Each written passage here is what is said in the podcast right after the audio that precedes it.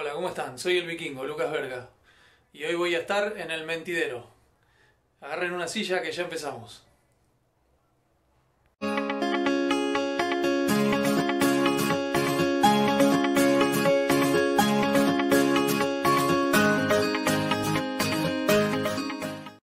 ¿Qué tal amigos? Bienvenidos un día más al Mentidero. Hoy tenemos un nuevo programa de la sección de entrevistas. Hoy tenemos con nosotros a Lucas Verga del canal del vikingo Lucas Verga, al que presentaremos a continuación. Antes tenemos también como cada día a Diego Sobrecueva. ¿Qué tal Diego?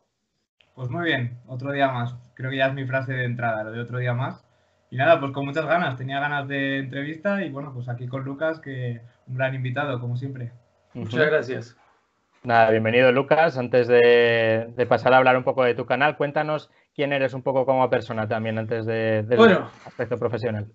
Soy un argentino que se vino a vivir a los 42 años a España. Hace un año y un par de meses que estamos viviendo con toda la familia acá en, Alcalá de Henares, cerca de Madrid, a 35 kilómetros del centro. Eh, soy realizador audiovisual de carrera, digamos, es lo que estudié y a lo que me dedico. Luego también estudié marketing. tengo una formación muy rara, poco común, porque de joven tuve varios oficios. He sido camionero, he sido carpintero, he tenido imprenta, he hecho un poco de todo.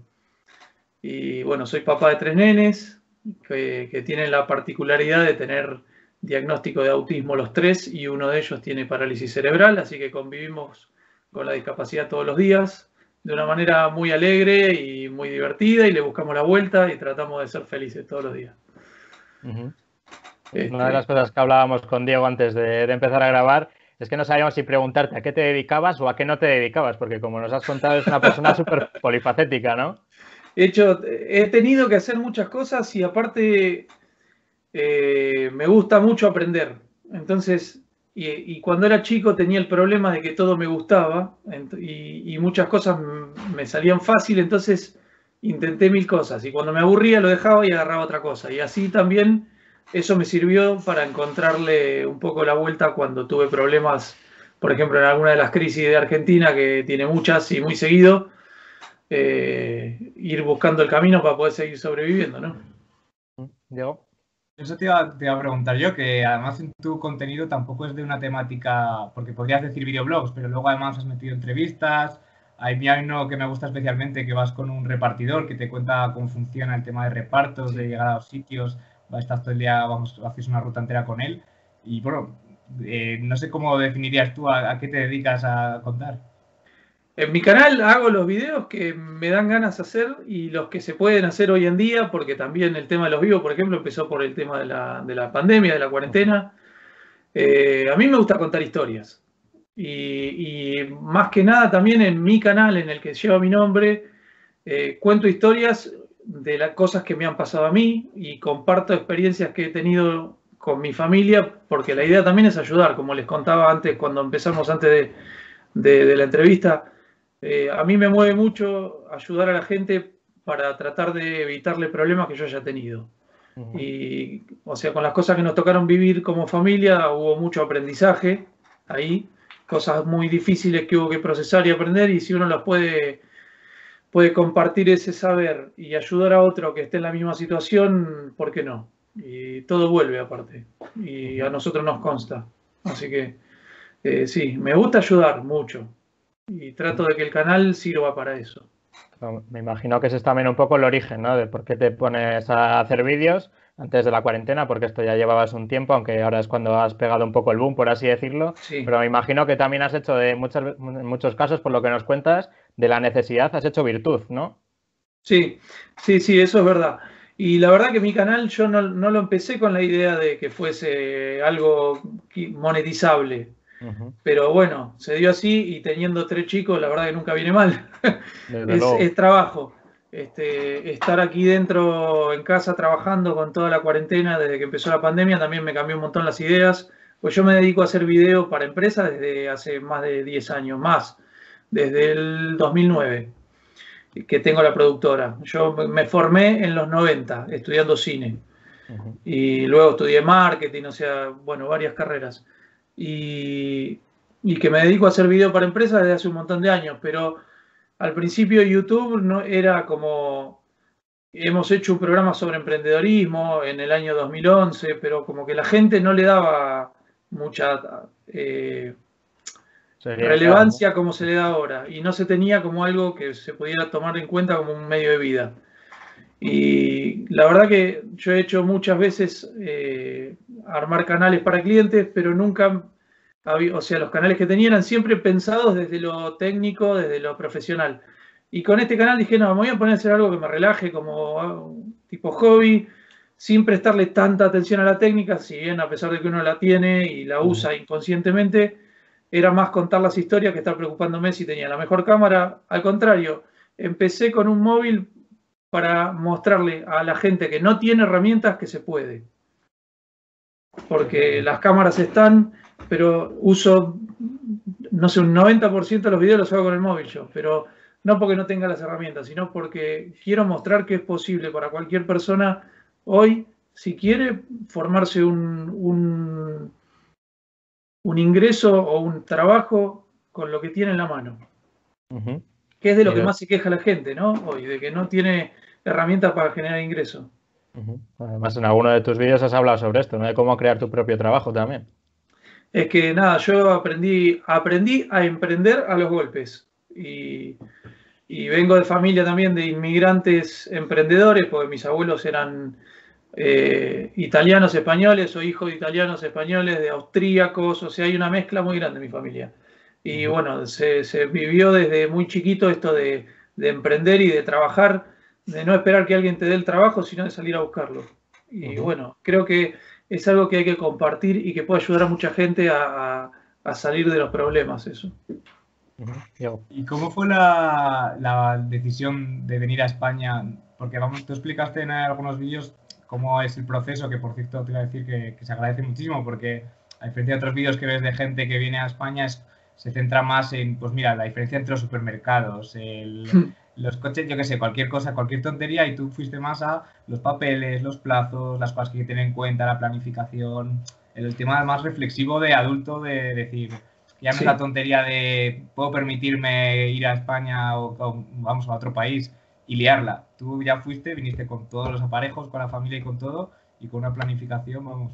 Sí, con planificación y con un plan B también, por si las cosas no funcionaban, porque dejé, o sea, yo tengo la productora que está funcionando en Argentina todavía también y, está todo armado porque necesitaba que sea así por si no funcionaban las cosas aquí, por lo que sea, sin saber que iba a haber una pandemia. Eh, tenía que haber un plan B porque con los chicos no podés tomar riesgos innecesarios. Pero bueno, respondiendo a lo primero que me preguntaste, la decisión fue fundamentalmente eh, motivada por el tema de salud de los chicos. Como les conté antes, por el tema de la, discapacidad, Argentina es un país que no está bien y está últimamente está peor. Y, en temas de discapacidad se achican mucho las, oportunidades y las posibilidades de tener los tratamientos que necesitan. Nosotros hace cuatro años, para operar a NASA, que es el del medio, tuvimos que viajar a España y hacer una campaña para juntar dinero y poder operarlo. Entonces, todas esas cositas que se fueron sumando fueron este, como llenando una idea de que era cada vez más difícil vivir allá y, acceder a lo básico, que nada, es lo básico, ¿no? Salud, seguridad, educación y poder dormir tranquilo anoche. O sea, y no tener que trabajar más de 15 horas por día. este, y bueno, nada, pasaron cosas. Después de, estar un mes viviendo acá, cuando viajamos para operar a Nazareno, vimos otra realidad completamente distinta a la que estábamos acostumbrados. Y, nada, quedó ahí la, semillita plantada. Y en los próximos años las cosas empeoraron en Argentina y, siempre uno sabiendo que hay un lugar que es mucho mejor, nada, te, queda la idea cada vez más firme, más firme y en un momento nos sentamos a hablar con mi esposa y dijimos, bueno, hasta acá llegamos. Hubo un momento puntual que, fue el detonante, que fue que yo tuve que poner un abogado para que el seguro de salud, que allá hay que pagar un seguro de salud porque la medicina pública no sirve cuando tenés esta situación y el seguro tampoco estaba cubriendo lo que tenía que cubrir, entonces fue basta, o sea, no se puede hacer más. Y bueno, era, o, viste como el, el, cuento del sapo dentro de la olla de agua caliente, o te sales o te mueres, es así. Bueno, nosotros decidimos cambiar de entorno, cambiar las reglas de juego y dar un volantazo y cambiar de vida. Y la verdad que estamos muy contentos. Porque lo conseguimos. Yo creo que tu canal puede servir un poco como referencia, ya no solo para la gente que está pensando dar un paso, que es un paso muy difícil además. Eh, si quieres nos puedes hablar de todas las dificultades que entraña cambiar de país, conseguir la nacionalidad, que también lo has contado en alguno de tus vídeos. Pero yo creo que también puede servir como referencia para la gente que está en España y muchas veces no tiene una visión de la comparativa ¿no? con países que, pueden estar peor eh, que España a muchos niveles, como puede, ser, como puede ser Argentina, yo creo que eso te hace abrir mucho la mentalidad, ¿no? Ves muchas cosas que, son lujos, por así decirlo, habituales en nuestro país y que en, que en otros sitios son inimaginables, ¿no? Exacto. Es, más, yo te diría que hay muy pocos países que son mejores que España. Yo creo que los puedes contar con los dedos de una mano. ¿eh? Y eso muchos españoles no, no son conscientes como vos decías, eh, muchas veces yo escucho muchas veces españoles quejarse y decir que España es un país de mierda o que está todo mal o qué sé yo. Y a mí a veces me da risa porque digo, eh, no, no es así, es mentira. O sea, y, muchos también me escriben diciendo, eh, estoy volviendo a valorar mi país o volviendo a conocer mi país a través de tus ojos. Y a mí eso me pone contento. Porque, a ver, no se trata nunca de hablar mal del país de donde yo vengo, porque es el país que me dio la vida y es donde yo me formé y donde tengo toda mi familia, sigo trabajando allá y, tengo gente que depende de mí eh, y, de la cual, o sea, me, ayuda todos los días. No se trata de eso, sino que es una cuestión de ser objetivo, o sea, lo que está mal está mal y lo que está bien está bien. Es así. Acá hay un montón de cosas para mejorar también, pero la idea es ser crítico con constructivamente, no destructivamente. Llegó. Y en ese momento en el que llegáis, eh, estáis aquí unos meses y de repente te dicen, oye, todo el mundo a casa que, que, toca, que toca pandemia, ¿cómo afrontas de repente, imagino para los planes, eso destructor? Como en realidad yo me lo tomé como me tomo todas las cosas, o sea, cuando algo no se puede evitar, venga, algo bueno vendrá de eso, es así para mí. O sea, no sirve mucho quejarse o, ir en contra de lo que no se puede cambiar. Eso para mí ya es filosofía de vida desde hace muchos años. Ya pasé la etapa de, negarme a que las cosas malas, o sea, cuando vos no podés hacer lo que no se puede hacer, lo único que hace es lastimarte. Entonces, nada, yo a mí me, tocó fuerte porque yo había empezado, había, tuve que buscar un empleo porque no podíamos alquilar, no podíamos conseguir casa. Entonces, siendo, habiendo sido independiente toda mi vida, tuve mi primer empleo a los 42 años, 43 ya tenía. Y estuve un mes y medio y a casa, porque cerraron todo. Empecé en febrero y el 13 de marzo a casa. Así que nada, no se sabía nada, no sabía qué iba a pasar. Y me puse a escribir. Y bueno, como ya sabrán, porque lo digo en todos los videos, escribí un libro, lo terminé y lo publiqué. Y ahora estoy escribiendo otro. Y nada, hay que salir adelante con las herramientas que uno tiene a mano, que es lo que yo siempre digo. Precisamente era una de las cosas por las que te quería preguntar, porque antes hemos hablado de que eres una persona muy polifacética, pero es que también tienes muchos hobbies, ¿no? También te gusta mucho el tema del motor, la música, el tema del libro. Cuéntanos de dónde surgen un poco todos estos proyectos y cómo logras tiempo para compaginarlos también. Es difícil. Eh, o sea, yo tengo la, prioridad número uno en, nuestra familia, en mi matrimonio con mi esposa, son los chicos, ¿no? Y los chicos y sus necesidades. Entonces, todo se orquesta y se arma en función a, las necesidades que ellos tengan. Entonces, mi trabajo siempre fue independiente porque yo necesitaba tiempo libre para poder ir y venir, para poder interactuar eh, con mi esposa que tenía su trabajo, que también organizaba sus, horarios allá en Argentina, porque trabajaba en siete colegios. mi esposa se llama Egle. Y bueno, iba y venía y entre medio llevábamos a uno un tratamiento o alcohol o, así. Y sí, soy una persona bastante complicada, tengo muchos gustos y me gustan muchas cosas y no todas las hago bien, pero me divierto. este, el tema de escribir, bien, de toda la vida, yo desde, desde, que era adolescente escribo, he escrito poesía, letras de canciones y un libro entero nunca había escrito. Y siempre fue como una asignatura pendiente. Y cuando llegué a España, que tuve, vos tenés, cuando llegás tenés un tiempo que tenés que esperar hasta que tenés los papeles y puedes empezar a trabajar. Y yo no estoy acostumbrado a estar al pedo, como decimos nosotros los argentinos. Entonces algo tenía que hacer. Y bueno, me puse a darle mucha, mucha caña al, blog, al canal, y me puse a escribir. Pues dije, tengo que escribir eh, un libro y lo quiero terminar. Y bueno, empecé en diciembre, estuve todo enero escribiendo. Cuando empecé a trabajar, tuve que bajar la marcha porque había empezado a trabajar todos los días, 8 horas, 9, 9, 10 también. Y bueno, cuando empezó la cuarentena dije, listo, o sea, o me pongo a escribir o me voy a volver loco, porque estar tanto tiempo libre y en casa, o sea, no. Y bueno, me puse a escribir en marzo y en mayo lo publiqué, o sea, estuve un mes corrigiéndolo, lo terminé de escribir en menos de un mes, el libro. No es muy, un libro muy largo, son ciento y 120 páginas. Pero bueno, es un poco autobiográfico el, libro, o sea, no, no, me costó escribirlo porque este, es un poco la historia de, por qué, de dónde sale el vikingo y, cómo se hizo y, todas esas historias tienen también, cada historia tiene como una moraleja o una enseñanza, ¿no? Que, es lo que yo aprendí, digamos.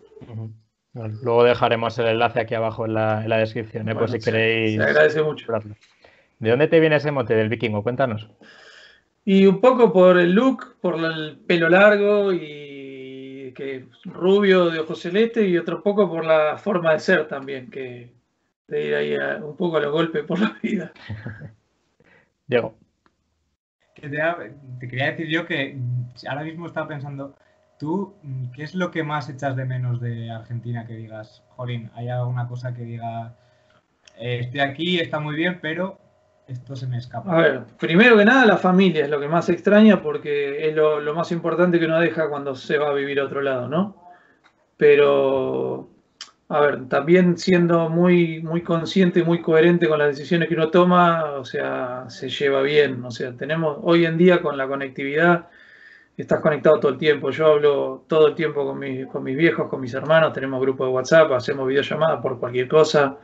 O sea, se extraña, pero no es algo que sea como, no sé, 100 años atrás que tirabas una carta y hasta los seis meses no sabía si había respuesta. Eh, nada, se extrañan los, grupos de amigos, el grupo de las motos, el grupo de la música. Pues yo tengo un grupo de músicos que son amigos míos, por, que muchos los conocí por mi trabajo, haciendo videoclips y todo eso, o grabando recitales. Y después, bueno, los amigos de las motos que tenés de todo tipo, color y tamaño, porque en la moto es un, es un engrudo de gente, ¿viste? Eh, te une, eh, no sé, un guardia cárcel con un, con un sexólogo, con un pintor de motos, con un realizador audiovisual, con un abogado, lo que sea. La moto te junta a todo tipo de gente en una sola pasión. Así que eso por ahí es lo que más extraño por las salidas, ¿no? Por el compartir momentos. Pero también tengo contacto muy fluido y a veces alguno viaja. Este, se lleva. No es, ser inmigrante hoy no es tan duro como lo fue para nuestros bisabuelos o nuestros abuelos, que se subían a un barco y no veían nunca más a nadie y por ahí tenían solo una foto. Por otro lado, ¿qué es lo que más valoras de, tu llegada a España? ¿Cuál es lo que más dices, Jobar? Esto en Argentina sería impensable. ¿no? Hay muchas cosas, pero así un poco más, más destacable. es muy cliché, ¿no? Lo que te voy a decir, pero la seguridad, la calidad de vida, poder salir a la calle de noche caminando o, que, ir caminando con tu esposa y pasar por una obra en construcción y que no le griten barbaridades. Bueno, eso en algún lado te lo encuentras todavía aquí, ¿eh? No te crees. Sí, pero es distinto. No, en general es distinto. Eh, yo me doy cuenta de que recién ahora me estoy quitando esto de, estar caminando a la defensiva y que cuando pasa alguien corriendo por detrás tuyo, no ponerte, viste, con el codo listo para dormirlo de un codazo. Eh, son cosas que, sobre todo donde yo vivía, que es la parte, vendría a ser el, conurbano bonaerense, se llama, que es la parte externa del anillo de la capital federal, que es, es, una de las partes que más eh, densidad demográfica tiene y donde más pobreza hay en el país y bueno, hay mucha delincuencia también. Este, si bien nosotros no vivíamos en una parte fea, estábamos muy cerca de, allá se llaman Villa Miseria, ¿viste? Le dicen a, los asentamientos más pobres. Y bueno, nada, hay mucha delincuencia y se vive en el día a día y uno se acostumbra, que es lo peor.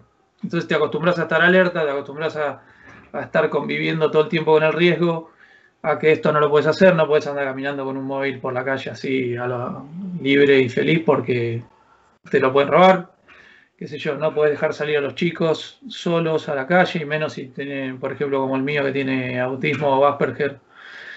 Nada, lo que más valoro es la, la paz que tengo acá. Diego.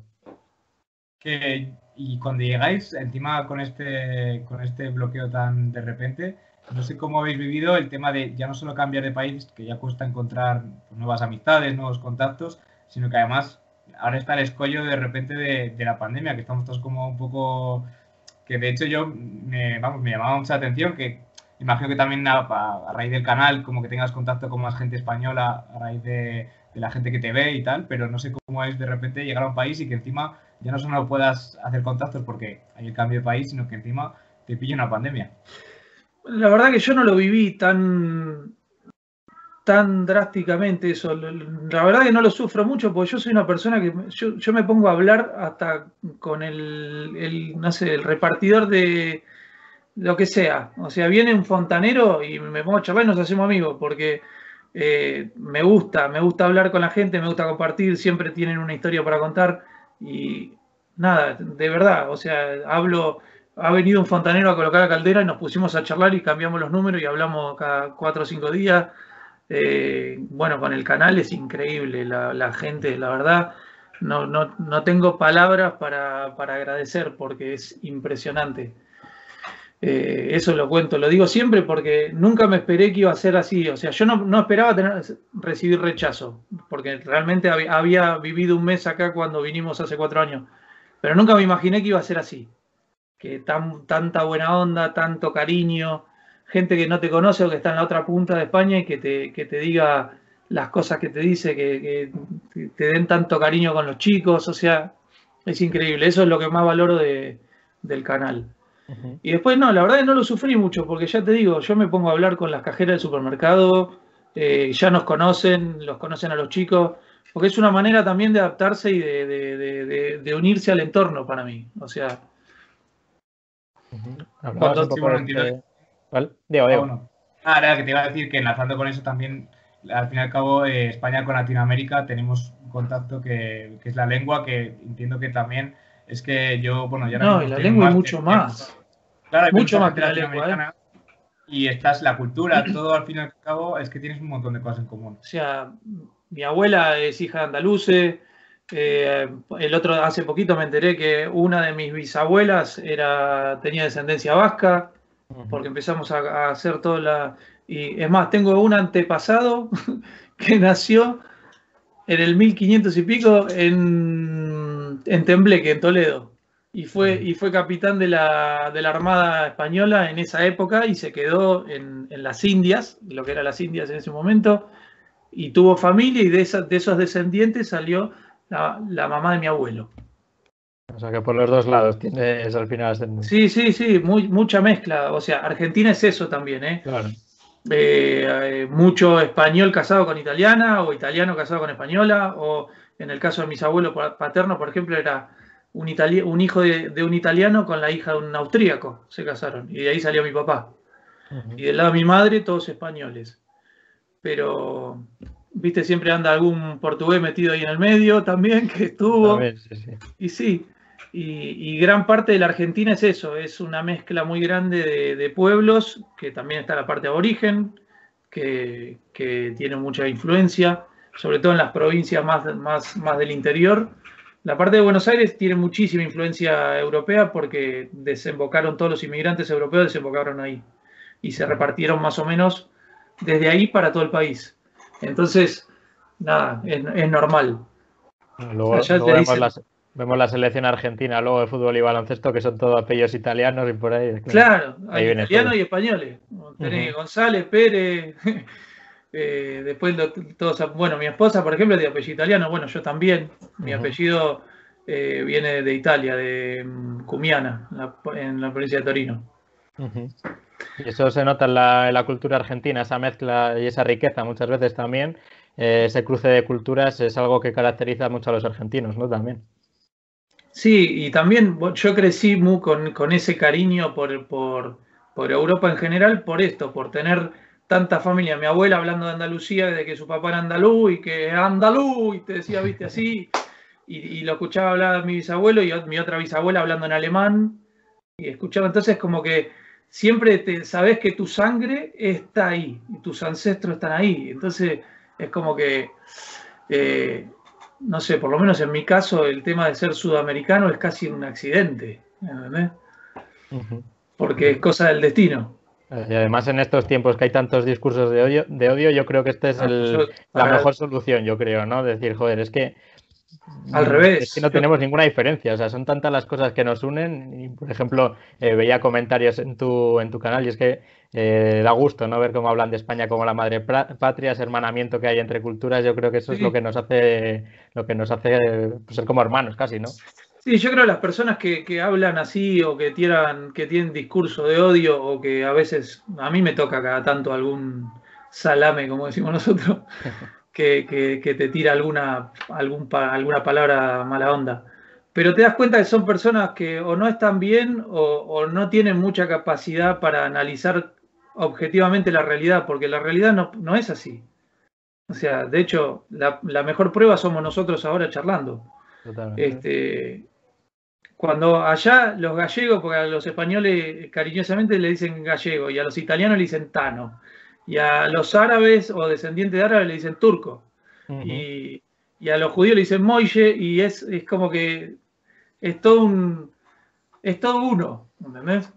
Y nada, y Argentina es eso, es una ensalada de fruta. Eso es lo bueno.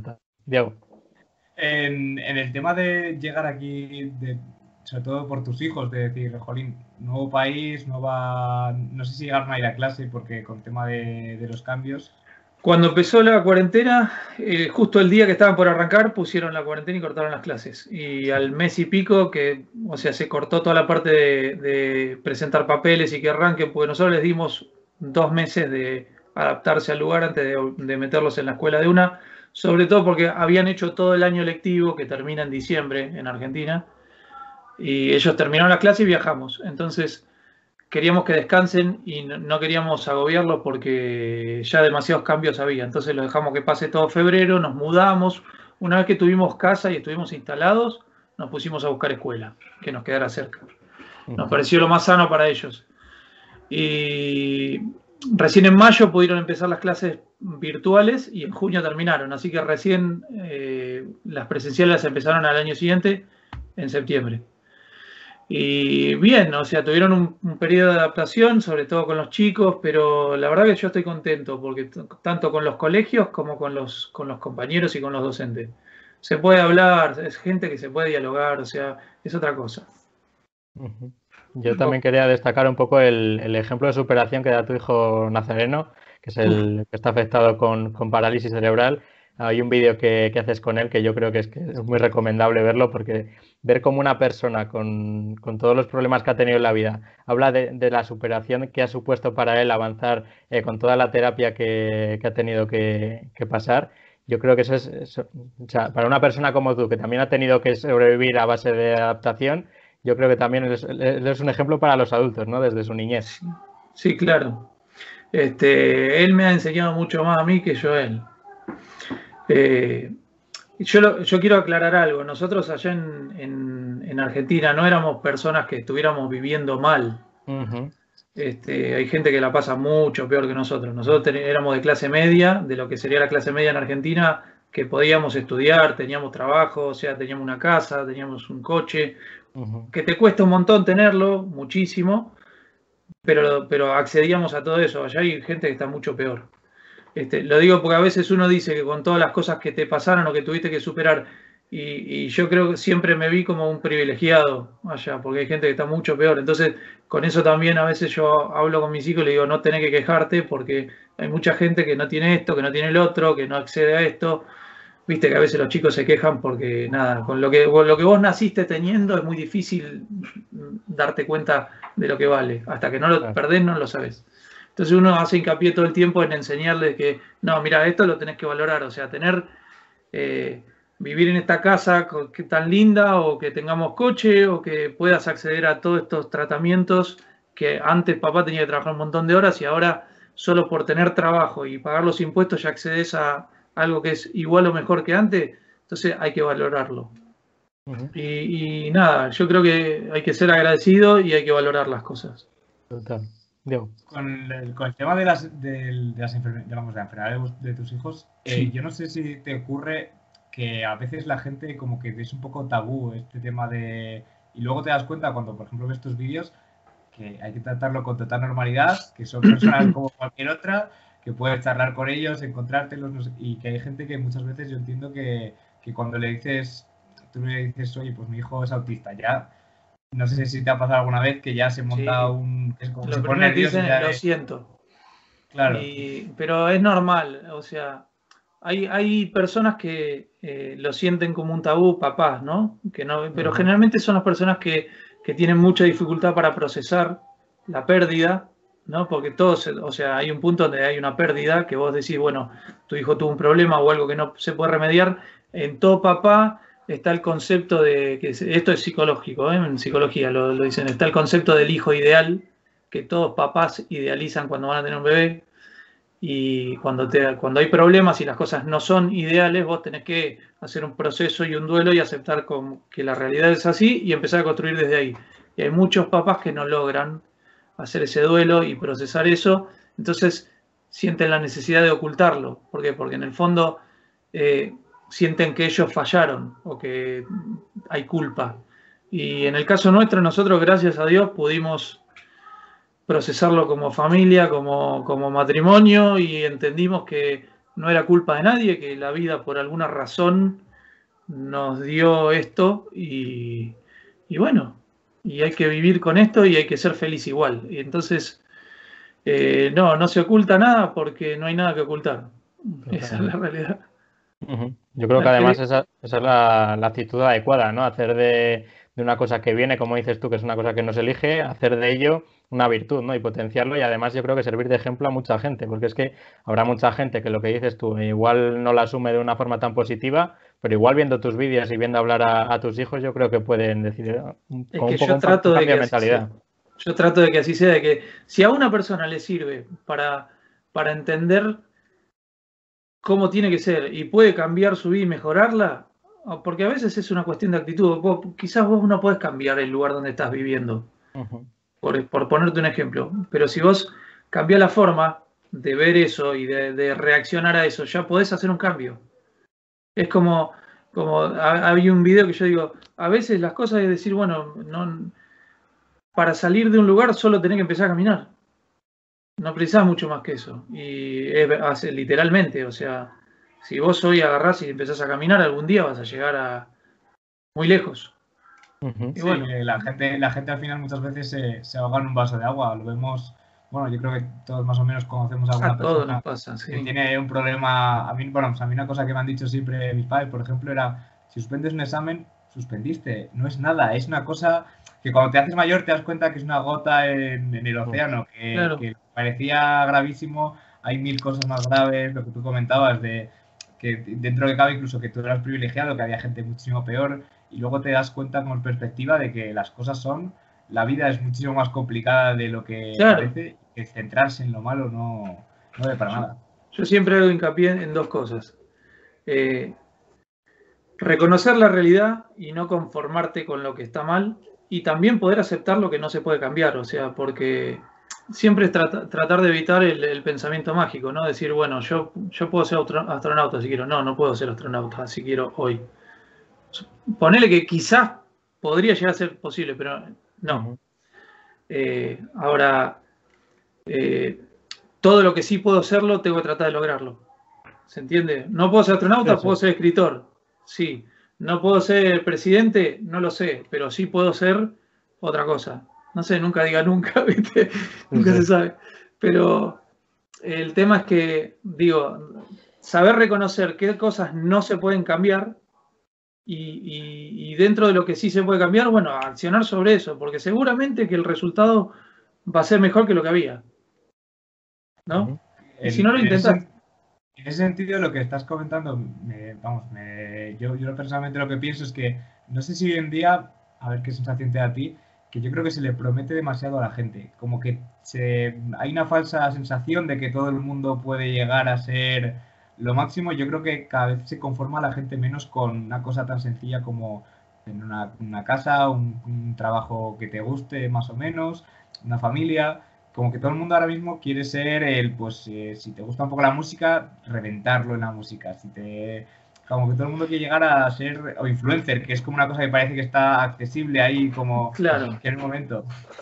Es que, a ver, por un lado, nunca fue tan fácil y tan accesible para todo el mundo poder, no sé, ser influencer, por ejemplo, porque pero por otro lado, también la, gente, yo veo que ahí pasan dos cosas. Por un lado, es que es, accesible, sí. Pero la gente cree que, el hecho de que sea accesible es que no implica esfuerzo. Y son dos cosas distintas. O sea, que las herramientas estén al, alcance de tu mano es una cosa, pero después tenés que usarlas. Y tenés que aprender a usarlas bien y te, la tenés que currar, como dicen acá. O sea, tenés que esforzarte mucho y meterle muchas, muchas, muchas horas y ser consecuente con, uno mismo y, no traicionarse, porque, a ver, qué sé yo, yo no puedo hacer videos sobre eh, minimalismo y al otro día aparecer en, un BMW 0 kilómetro, ¿entendés? Pero decir, no, soy minimalista porque tengo uno solo, ¿entendés? O sea, yo, por ejemplo, siempre digo esas cosas. A mí me encantan los autos, me encantan las motos, todo. Pero yo nunca voy a tener algo que no necesite ¿sí? O voy a dejar de cubrir una necesidad más importante por eso, ¿se entiende? Entonces, eh, volviendo a lo que estábamos diciendo antes, este, la gente creo que eh, sí cree que tiene derecho a, pretender cualquier cosa, pero no está dispuesta a hacer el esfuerzo. Entonces ahí es donde viene la frustración. Yo un poco en ese sentido creo que la frase, porque se habla muchas veces respecto de nosotros, que somos la generación más preparada de la historia, ¿no? que tenemos todo a nuestro alcance yo, yo la corregiría y diría que somos la generación que ha tenido tiene la oportunidad de ser la más preparada de la historia, porque no todo el mundo o la aprovecha o la quiere aprovechar, no es lo que dices tú, que la cultura del esfuerzo ahí también juega un papel muy importante. Claro, porque sí, yo lo veo, eh, a mis hijos también les pasa, porque tienen acceso a muchas más cosas que, por ejemplo, yo no tuve. O sea, yo cuando tenía la edad de mi hijo más chico, la televisión era blanco y negro todavía en Argentina. Y cuando apareció el primer televisor de color era con el botón, viste, ese que hacía ruido, que saltaba. Eh, hoy tienen un, televisor de 50 pulgadas y que la PlayStation y que no, quiero el móvil y ahora quiero, se me acabó la batería. Y no es quiero. Entonces, pero de, vuelta, no es culpa de ellos, es culpa de que, de que de uno, que uno no los eduque bien, ¿no? Este yo no voy a tolerar nunca que mi hijo le falte respeto a nadie solo porque cree que tiene el derecho. O sea, y eso viene de casa. Este, por un lado, yo creo que hoy por hoy tenemos la posibilidad de acceder a mucha mejor calidad de vida que antes y para mucha más cantidad de gente. Y eso es gracias al desarrollo tecnológico, bueno, a que se pueda tener en muchos países estabilidad económica, un montón de factores hay que tener cuidado con los riesgos de eso, que es tener gente pretenciosa, vaga, acostumbrada al lujo y a no querer esforzarse porque nadie se lo enseñó. Eso es. Muy de acuerdo, la verdad, en esa afirmación.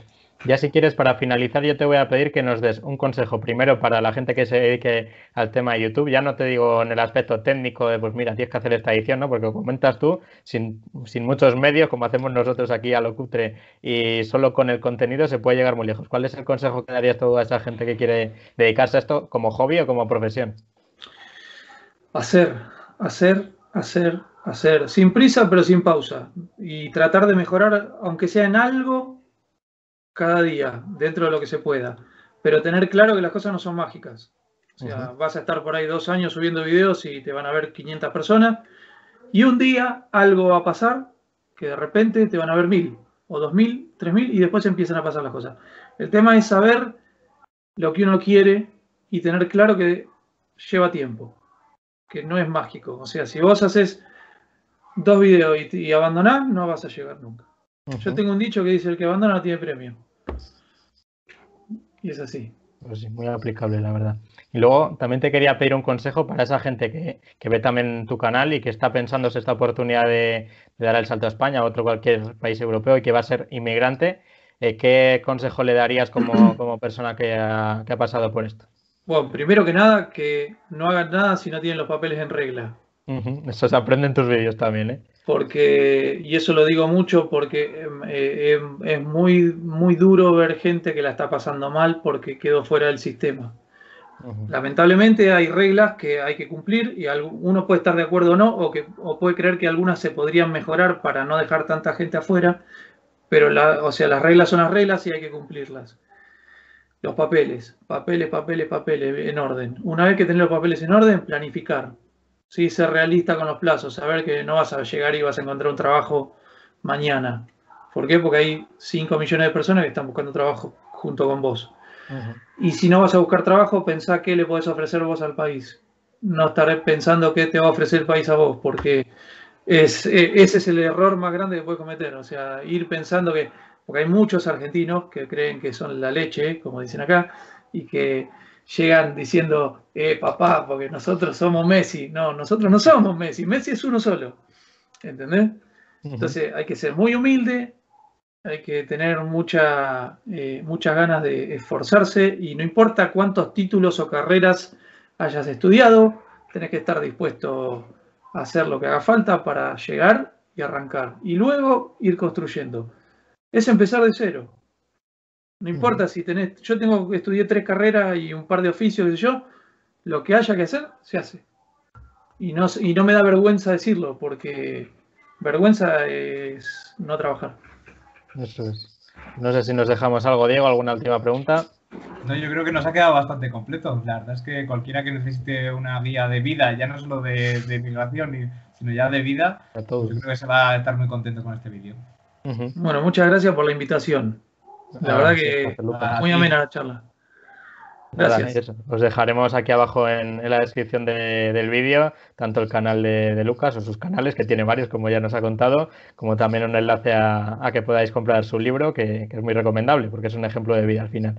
Así que nada, muchas gracias, Lucas. Después me pasan el vídeo que yo lo, comparto en, mis comunidades. Por supuesto, muchas gracias también. Gracias, chicos. muchas gracias, Lucas, por estar hoy aquí con nosotros. Un abrazo virtual y también a los espectadores por estar al otro lado de la pantalla. Y eso, os animamos a suscribiros y a darle a like. Hasta luego. Nos vemos.